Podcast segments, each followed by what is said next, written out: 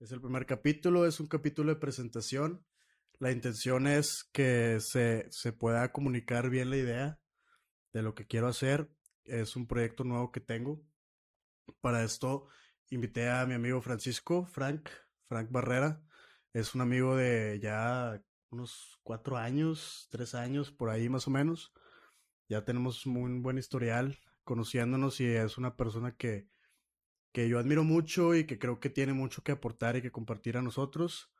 Eh, accedió a ser el, primer invitado, la primera persona con la que platiquemos. Y, pues nada, es, es, un gusto tenerte aquí, mi Frank. Muchas gracias, Jorge. Es un gusto para mí estar aquí contigo. Sabes que aprecio mucho tu amistad y eres una persona que siempre te has caracterizado por tener ideas innovadoras y diferentes. Eh, Mira, fíjate que, que esta idea, la neta, es, yo creo que es de las, de las mejores cosas que se me ha ocurrido. Porque creo que trata una problemática muy importante, güey, muy, muy importante en el sentido de que nosotros nos estamos formando ahorita como médicos, como profesionistas y como personas realmente. Si la neta es que creo que nos falta mucho, o sea, lo que yo siempre he pensado es que, ¿qué es de lo más importante para que, que, que tenga tu médico? Lo que buscas que tenga tu médico, obviamente que te trate bien, pero parte de eso es la experiencia. A muchas personas le interesa el típico doctor viejito que se ve que sabe mucho, porque te tiene mucha experiencia que compartirte. Y, y, yo creo que no, no tienes a lo mejor que sufrirla tan duro para tener un entendimiento panorámico de cómo se mueven las cosas realmente en la medicina. Lo que quiero es que no que no puedas sacar algo aquí y que aparte lo puedas sacar en un libro. Yo creo que la gente con mis invitados, con mis opiniones, con obviamente lo que nos compartan las personas, la voz de la experiencia, quiero que se lleven ellos una parte muy importante que es que es un buen contenido. Es un buen contenido y es algo que les va a servir para su vida profesional. ¿Qué inquietud has tenido tú por mucho tiempo, para la cual una manera de satisfacer esta inquietud es el podcast. O sea, ¿cuál es esa inquietud que tú has tenido? Que la solución que le estás encontrando para sanarla es esto. Ok. Creo que no tengo buen conocimiento en el, en el área a la que me voy a dedicar el resto de mi vida. Pues está perfecto, güey. Sí. O sea, creo que no, tal cual, no tengo conocimiento suficiente para la vida laboral que voy a tener, güey. Es eso porque realmente no tienes idea, güey. Nadie te explica nada, nadie te enseña nada. Entonces es eso. Y, eh, y lo voy a satisfacer de manera que teniendo estas conversaciones con otras personas, yo también voy a aprender. O sea, yo generar contenido para otras personas, yo voy a aprender. Entonces, ahí está, es eso volviendo otra vez a los... Igual no soy experto, no me sé los conceptos de los negocios, pero pues cuando tú haces un negocio, tiene que ir enfocado a resolver un problema. Ok. Entonces, recuérdame cuál es ese problema que tú quieres resolver. Pues es que se parece mucho a la inquietud, o sea, porque la inquietud a fin de cuentas nace de un problema, que es la falta del conocimiento, es la falta de del entendimiento. A, veces, a lo mejor conocimiento no es la palabra indicada, pero sí puede ser la falta del entendimiento de, del entorno a lo que nos vamos a dedicar toda la vida. Sí. ¿Y a qué te refieres con no, saber, no conocer? Bueno, o sea, te refieres a, a lo mejor eso, no saber la fisiopatología de la diabetes. No, no, para nada, para nada. Es que yo creo que es muy diferente tener los conocimientos médicos y tener los conocimientos para ser médico. A lo mejor suenan muy parecidos, pero es una cosa totalmente distinta. Una cosa es tener los conocimientos para graduarte, para terminar la escuela, que conoces enfermedades y como muchas veces nos han dicho, pero no nos enseñan, es no trates enfermedades, trata enfermos. Pero no te enseñan a tratar enfermos. La facultad te enseña a tratar enfermedades. Y eso es una de las cosas que yo quiero resolver también. Entonces, va mucho por ahí. O sea, lo que está detrás de la medicina. Exactamente lo que está detrás. O sea, cómo desenvolverte en el rol social de médico. Claro.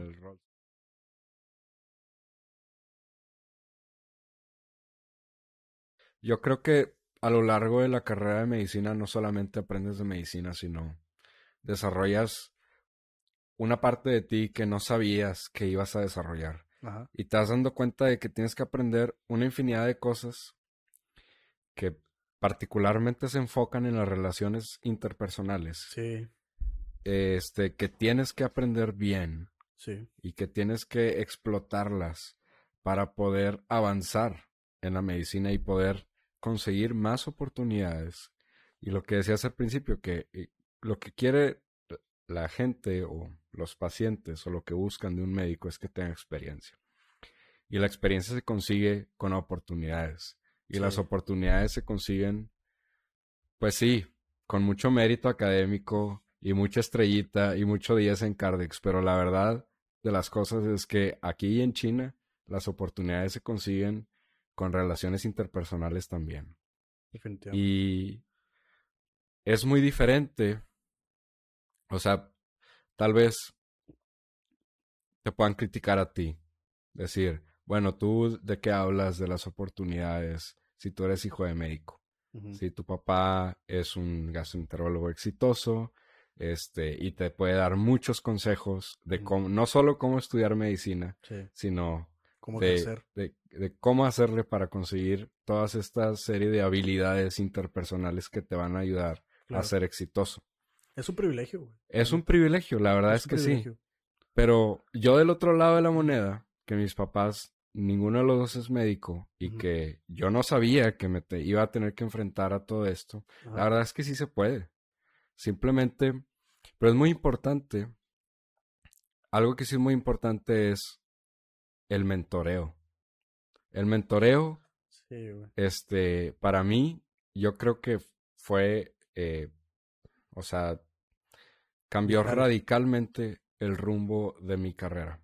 O sea, desde el principio he tenido el gran privilegio de tener muy buenos mentores en mi carrera, que no solamente te ayudan en las cosas que necesitas o en las situaciones que necesitas dentro de la facultad, como una duda que tengas de un tema que están estudiando o algo de investigación que estés haciendo, pero sino entre líneas te comienzan a dar consejos que realmente hacen mucho eco. En lo, en lo, personal me hicieron mucho eco y me los llevaba a la casa, los ponía sobre la almohada, les daba vueltas, los meditaba en esos consejos y, gracias a eso yo creo que he aprendido mucho acerca del valor de todo esto. Y sin tener padres médicos entiendo perfectamente lo que tú quieres resolver, la, necesidad que tú quieres satisfacer. Claro. Y entiendo el valor, porque... Porque sabes la ventaja que tienes con esos consejos que has exactamente, Exactamente, es súper valioso. Pero hay gente que no lo adquiere. Sí. Y no se lo dan. O sea, Exacto. ¿Qué va a pasar con esas personas? Exacto, ahí está Muy probablemente vayan a terminar en un lugar que no quieran terminar, que nunca han pensado en terminar en ese lugar. Exacto. O sea, siempre se han visualizado en su vida decir, cuando yo tenga 45, cuando tenga 50 años, voy a ser tal doctor, voy a ser jefe, voy a tener este mucha gente que me haga caso, que haga lo que yo quiera, que les diga, etcétera. Y la verdad es que muy probablemente no vaya a ser así. Porque la competencia está bien dura. Sí. Y si no adquieres estas habilidades desde el principio, no vas a sobresalir. Oye, ¿y qué opinas, por ejemplo, güey? De que tú dices que has recibido muchos consejos que has puesto sobre la mesa y así. ¿Y crees que alguno de ellos te ha llevado a tomar una decisión importante? En lo personal yo diría que no. O sea, yo creo que de todos los consejos yo he tomado algo. Ajá. Eh, tomo porciones del consejo. Sí. Pero yo considero, hoy lo puedo decir, a lo mejor hace dos años no, mucho menos al inicio de la carrera. Este, y mucho menos antes. pero hoy te puedo decir que yo considero que yo tengo una esencia. Mm. O sea, mi propia esencia. Mi propia dirección, mi propio motor, mi propia ambición, mi propio instinto, que me dice o que me dicta, pues los deseos que ni siquiera puedo procesar o que ni, siquiera son conscientes para mi carrera profesional en este caso. Entonces, han habido veces que sí he tomado los consejos directamente y lo aplico. han habido veces que tomo partes de los consejos, pero también han ha habido veces que yo he tomado decisiones y me han aconsejado 100% lo contrario y eso no cambia mi postura. Mm. Y hoy volteo a ver esas decisiones y no me arrepiento porque me han ayudado y he crecido mucho. Oye, te estaba hablando hace rato, güey, de que tú tomaste decisiones en la carrera que son relativamente poco comunes en nuestro entorno, güey, o sea, la gente en general. Y es algo que quiero hablar porque es parte de lo que te decía antes. A mí me gustaría que la gente conociera muy bien sus opciones, en el sentido de que abras tu panorama y lo que tú mencionabas, a lo mejor piensas que toda la vida va a ser de cierta forma, pero realmente no lo logras o realmente tú, tú, tú querías otra cosa y nunca lo supiste. Entonces lo que yo quiero saber es cómo fue, ese, eh, cómo fue ese inicio de cambio de pensamiento que te llevó a tomar decisiones que la gente normalmente no toma aquí. ¿Qué es lo que hiciste para, para empezar a descubrir nuevas fronteras? Literalmente, literalmente, güey. este, pues e, es una respuesta compleja. Yo creo que mucho se resume a las pequeñas experiencias que vas acumulando en el día a día. Pero definitivamente lo que, o sea, si le puedo adjudicar a, a una cualidad de mí y que, si pudiera decir, gracias a esta cualidad, que yo he tenido es, es porque hoy tengo la visión que hoy tengo y la proyección que hoy tengo. Es, esa cualidad es esforzarte al 100% todos los días. Todos los días. Todos los días. Y no tener miedo de equivocarte. O sea, porque yo muchas veces, o sea, yo era el típico estudiante que llegaba bien temprano a la facultad y se iba bien tarde porque tenía una infinidad de juntas, una infinidad de, reuniones de proyectos, de ideas que queríamos hacer y que la, la, verdad es que volteando a ver hacia atrás yo te podría decir que el 90% de todas esas ideas y todas esas juntas fueron en vano. O sea, nada bueno salió de eso. Pero te mentiría, ¿verdad? Porque algo bueno sale de eso. o sea, algo bueno sale de todo el esfuerzo Como lo que haces. típico que dicen de, de, de Edison, que no descubrió hasta la milésima vez cómo prender la, la luz, güey, la bombilla, que mejor dicho descubrió 999 formas de cómo no hacerlo. Exactamente. Entonces a lo mejor ese 90% de cosas que dices tú que no te sirvieron, realmente fue un descartar, descartar, descartar de lo que no te lo que no vas a usar y lo que no quieres en tu carrera, güey. Exactamente. Y eh, ese esfuerzo, o sea, te hace dar cuenta, o sea, entre más te esfuerces, más te expones. Entre más te expongas, a diferentes situaciones, diferentes escenarios, más te vas dando cuenta de qué te sirve y qué no te sirve, qué quieres y qué no quieres. Exacto. Entonces llega un punto donde empiezas a discriminar y empiezas a decir, ¿sabes qué? Esto sí, esto sí, esto sí me está sirviendo y le voy a dar por aquí. Y esa es la manera en la que fui, o sea, formando mi proyección, mi visión, realmente, o sea, por descarte. O sea, llegué a un punto donde dije, esto sí me gusta y le voy a dar por aquí. Y nunca he estado 100% seguro de que lo que digo que quiero es lo que quiero. Ajá. O sea, muchas veces he tomado decisiones este, y estoy, no sé, 80, 85% seguro, pero lo que le digo a la gente es que estoy seguro estoy seguro de eso. Pero en, en mi persona, en el fondo, hay esa incertidumbre. Y yo creo que tenemos que aprender a vivir con eso porque nunca se va a acabar. O sea, nunca vamos a conocer la verdad, nunca vamos a estar 100% seguros de las decisiones que estamos tomando. Pero si reúnes la suficiente evidencia y eso está en sintonía con tu instinto, pues hazle caso y ve qué pasa. Y si te equivocas, pues no pasa nada, vas a aprender. Ni modo.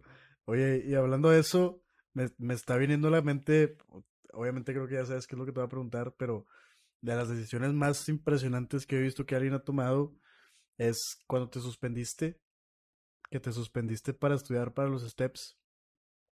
¿cómo fue ese proceso de, decisión, güey? O sea, siento que, y te lo juro que yo me imaginaba siendo tú, dije, o sea, ¿cómo te, que fue un año, ¿no? Sí, un año. ¿Cómo, cómo estás tan seguro de que, de que ya decidiste todo tu, todo tu año?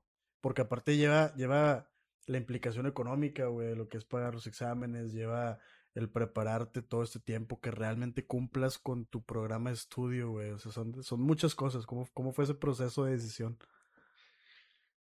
Pues ya tuve la oportunidad de hacer una rotación en el extranjero y fue cuando dije, bueno, esto está muy diferente a lo que estamos acostumbrados. O sea, es otro nivel y me gustaría explorar ese otro nivel. Quisiera ver si yo soy capaz, quisiera ver qué tanto puedo explotar mi potencial, qué tanto puedo llevar la versión de mí a la más alta. Siempre dicen eso de que busca siempre ser la mejor versión de ti. Yo dije, bueno, eso, es una manera de sacar la mejor versión de mí, porque es extraordinario, o sea, el esfuerzo es extraordinario. Extraordinario no porque sea asombroso, sino porque es fuera de lo normal. Yo, yo, siempre he pensado que salir de tu zona de confort traes muchos beneficios porque creces.